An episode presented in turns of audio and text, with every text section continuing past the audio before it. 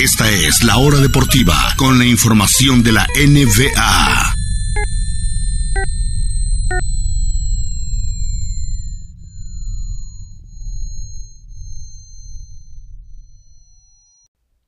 Eh, Estamos de regreso en la hora deportiva ya para terminar el programa de hoy lunes 25 de abril. Pues bueno, hablemos de la NBA. Eh, sabemos que eh, siguen todas las series todavía abiertas, ninguna se ha definido, o sea, ninguna se ha terminado, aunque algunas por supuesto están empatadas, otras están a punto de definirse. Hoy mismo podríamos eh, ya ver a varios equipos eliminados como Filadelfia, eh, como mañana mismo el caso de Atlanta y hoy mismo también el caso de Brooklyn. Y ya no, ya no vamos a repasar serie por serie. Quiero hablar de algunos equipos, empezando por supuesto por los Nets de Brooklyn. ¿Por dónde empezar con los Nets? Si alguien no ha visto eh, básquetbol o no le sigue a la NBA, los Nets básicamente es un equipo que por años y años y años estaba en el fondo de la liga, uno de los peores equipos, pero en vez de construir con capital de draft, construyeron a través de traer, atraer estrellas. No importaba si esas estrellas fueron antipáticas, si ninguna de esas estrellas es líder, si realmente son compatibles la una con la otra, si ya pasó hace mucho tiempo la mejor etapa de su carrera, no importa. Tienen talento, los juntamos y solitos nos van a llevar el título. Y además de todo, y estas son palabras de ellos mismos, ya no es un análisis aquí del equipo, no. Palabras de los mismos jugadores, del propio Kyrie Irving. Un equipo que según ellos no necesita coach. O más bien, necesitan uno, pero no lo tienen. Steve Nash, excelente jugador, por supuesto, nada que, decir contra él como jugador, pero nadie, absolutamente nadie sabe si realmente puede ser el coach. Tampoco nadie sabe si va a querer, querer seguir siendo el coach. Porque básicamente lo que han hecho los Nets es darle la libertad total a los jugadores. Y entiendo que hay algunos casos contrarios en los que los jugadores quieren más libertad y tiene que haber un equilibrio. eh, y resulta en el éxito ese equilibrio entre la libertad de los jugadores y por supuesto alguien que los guíe. En este caso no hay absolutamente nadie, nadie que haga responsable a los jugadores de los Nets. A ninguno de ellos. Ni cuando llegó Harden, ni Kyrie Irving, ni Kevin Durant, ni por supuesto la cereza en el pastel que se llama Ben Simmons. ¿Qué desastre ha sido este experimento llamado como los Nets? Hace tres años empezó. Se llevaron a Kevin Durant sabiendo que iba a estar lesionado todo el primer año, todo. Dijeron, bueno, no importa, este año es para crecer y el siguiente ya somos campeones. Y eran uno de los favoritos para campeones en su segundo año. El primer año, Kyrie Irving ni siquiera estuvo en playoffs, fuera en la primera ronda. el siguiente año, ya con Kevin Durant. Al inicio de año llega James Harden, tres de los mejores anotadores de la liga. Harden, Irving, Durant, en el mismo equipo. La cuestión con, la, con el básquetbol es que si no se han dado cuenta, solamente hay una pelota. Y tanto a Kyrie como a Harden como a Durant les encanta tener la pelota. ¿Quién la iba a tener?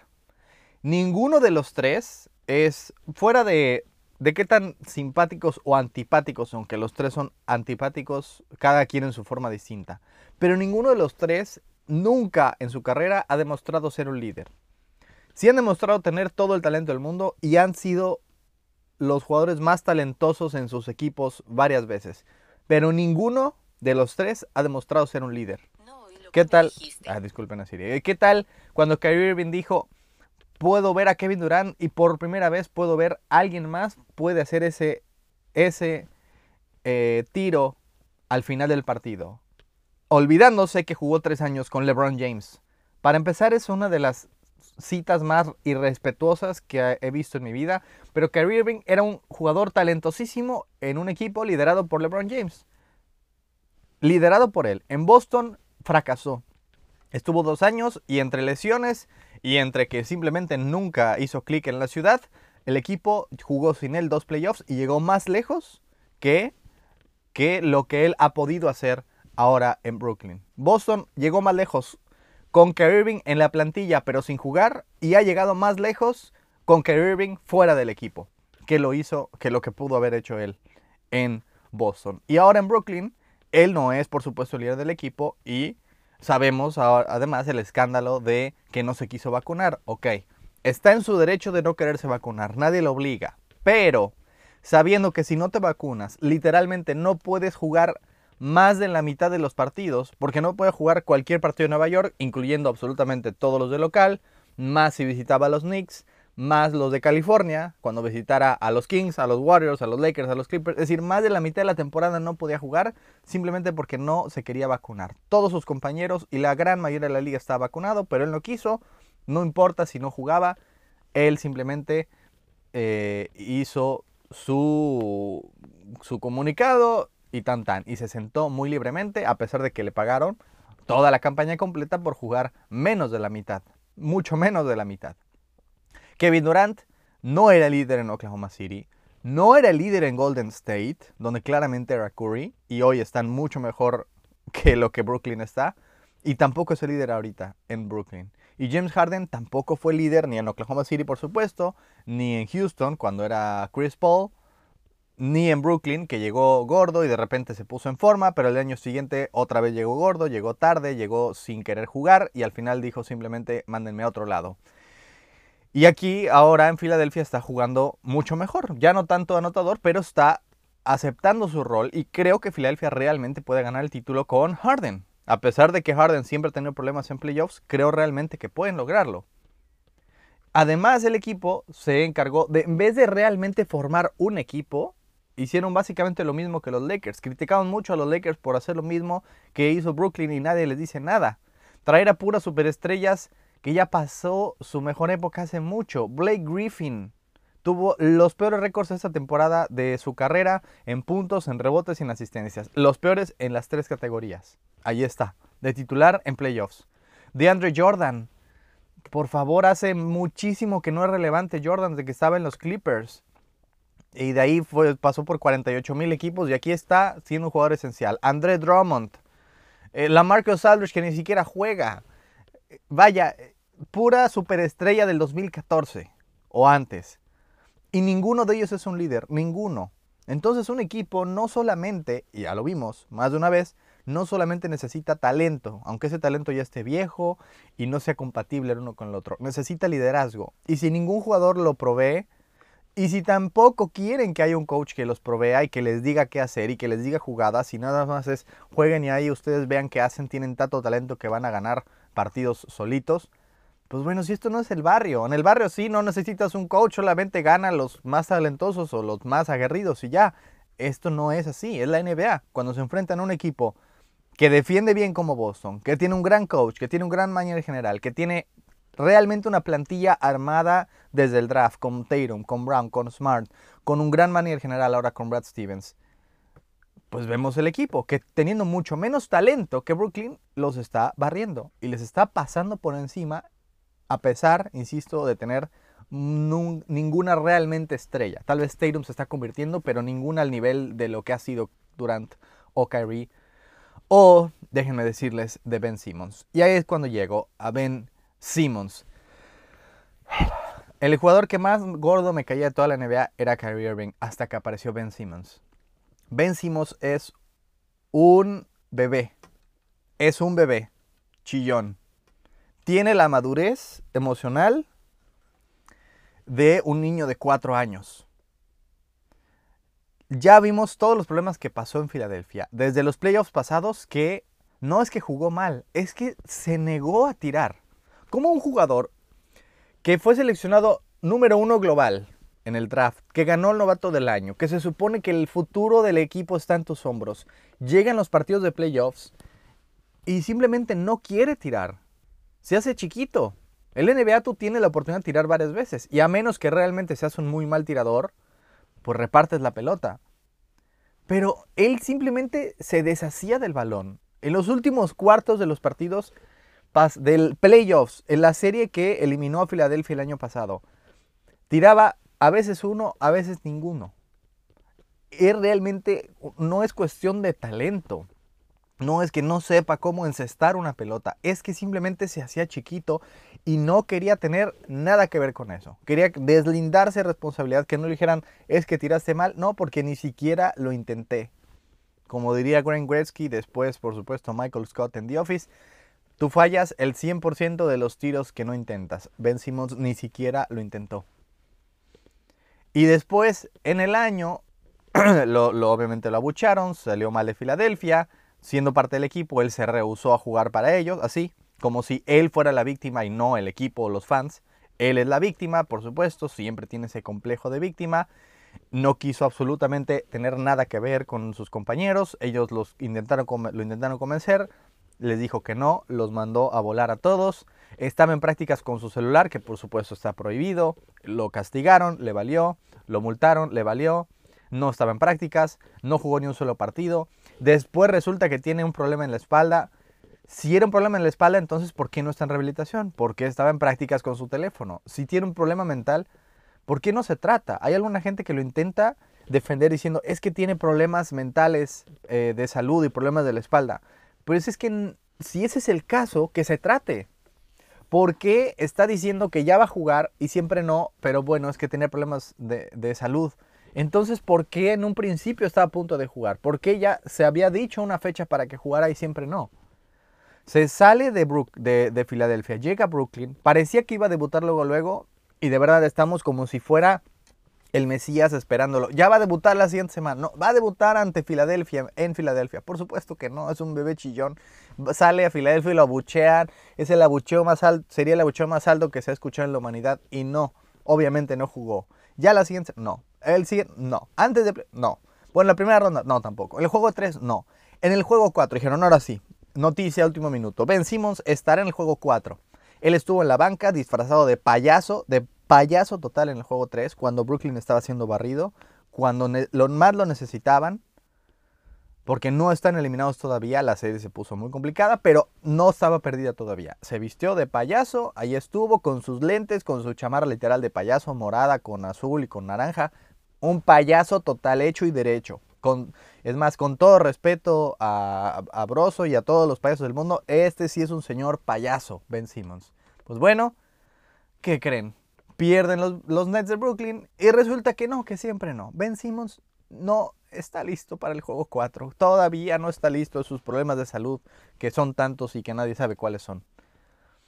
Insisto, si no está listo, ¿por qué anuncian que va a jugar cuando siempre no lo va a hacer?